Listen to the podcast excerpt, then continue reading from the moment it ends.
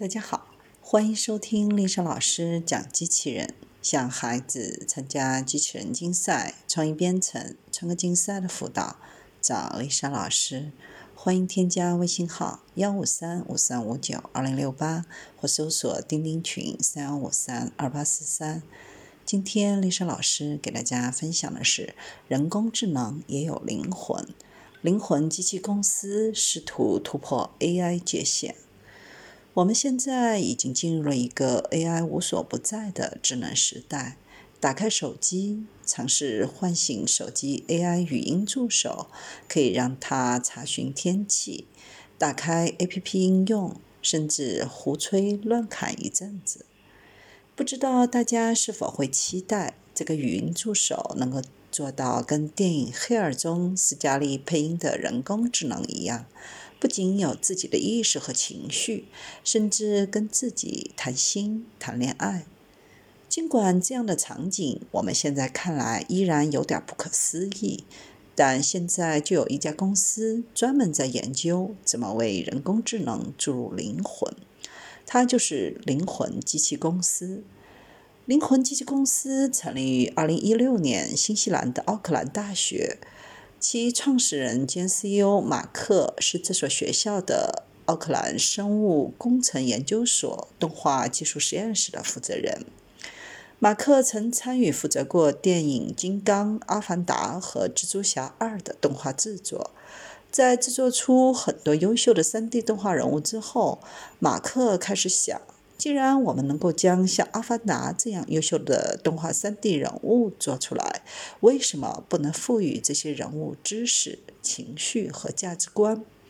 从而塑造自己的灵魂，跟真人一样与外界做互动？这个问题驱使马克在实验室全心地投入到一个将人工智能灵魂化的项目 ——Baby X。就是利用 3D 渲染、生物工程学、神经网络和人工智能等技术，制造一个虚拟婴儿，通过连接的摄像头设备与外界进行交互，不断自我积累和成长，形成一定程度的自我意识和对外的主动应激反应。Baby X 的项目早在2011年就开始投入研发，那时国内才刚刚兴起云计算，人工智能更是鲜有听闻。而 Baby X 在2013年在 TEDx 奥克兰大会上就正式发布。该虚拟婴儿的外观是仿照马克的女儿渲染而成。整个 AI 系统模拟人体生物工程进行构造，AI 虚拟人对外界的反应可通过算法反馈到渲染的脸部表情上。目前，Baby X 已经进化到3.0版本，除了整体 AI 系统的构造模型从内到外更像人类之外，它还在以下三个方面自我学习和互动反馈：一、神经网络。抛开技术来，它其实就像我们人类的神经系统一样，通过全身各处多达八百五十亿个神经元，接收、传递和处理反馈各样的信息。Baby X 通过神经网络技术设计模拟大脑的信息学习、处理和反馈过程，使 Baby X 接收到的信息处理后能够成为自己的知识储备，以及让反馈信息通过表情、姿势和声音表达出来。二、对象识别技术。让 AI 通过摄像头学习辨认各样事物，必须让双眼具备物体和图像的识别能力。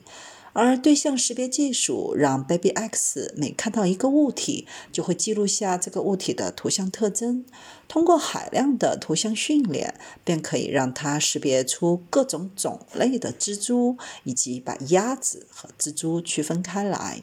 三、情感计算。为了模拟人的情绪反应，Baby X 也需要一个类似的情感压力控制系统。情感计算技术是一项专门解释和模拟人类情感的人工智能技术。可以理解，它是一个巨大的、海量的人类面部表情和声音的数据库训练而成。当 Baby X 通过摄像头接收到微笑的表情，就会在数据库里找到这个表情代表的意义，然后通过表情给予对应的反馈。通过这三个方面，基本构成了最简单的。可以自我学习并自主反馈的人工智能虚拟体。目前，BabyX 可以通过摄像头进行简单的物体识别、基本交流互动和情绪表达，相当于一个三岁的婴儿。尽管 BabyX 项目取得了一定的成果，但是离完全实现自我意识的目标依然十分遥远。对于曾经荣获多次奥斯卡动画奖项背景的马克来说，通过强大的 3D 动画渲染技术，商业变现不是一件难事。目前，灵魂机器通过这种方式，将大企业原来传统的客户交互的模式，比如线上咨询客服、技术知识客服，通过数字人的方式进行呈现。不仅可以降低人类的成本，大大提升用户的品牌认知和使用体验，提升品牌的科技领先属性。目前在这个方面合作较多的，主要集中在互联网、金融、快消和大健康行业，比如谷歌、亚马逊、宝洁、普华永道、银行等，这些都是灵魂机器的合作大客户。灵魂机器也有由 BabyX 项目延伸出来的数字英雄、数字人的解决方案，可以为企业和个人提供完全数字化的克隆人服务。比如，美国知名创作艺人 William 就与灵魂机器合作，创造了自己的数字克隆人。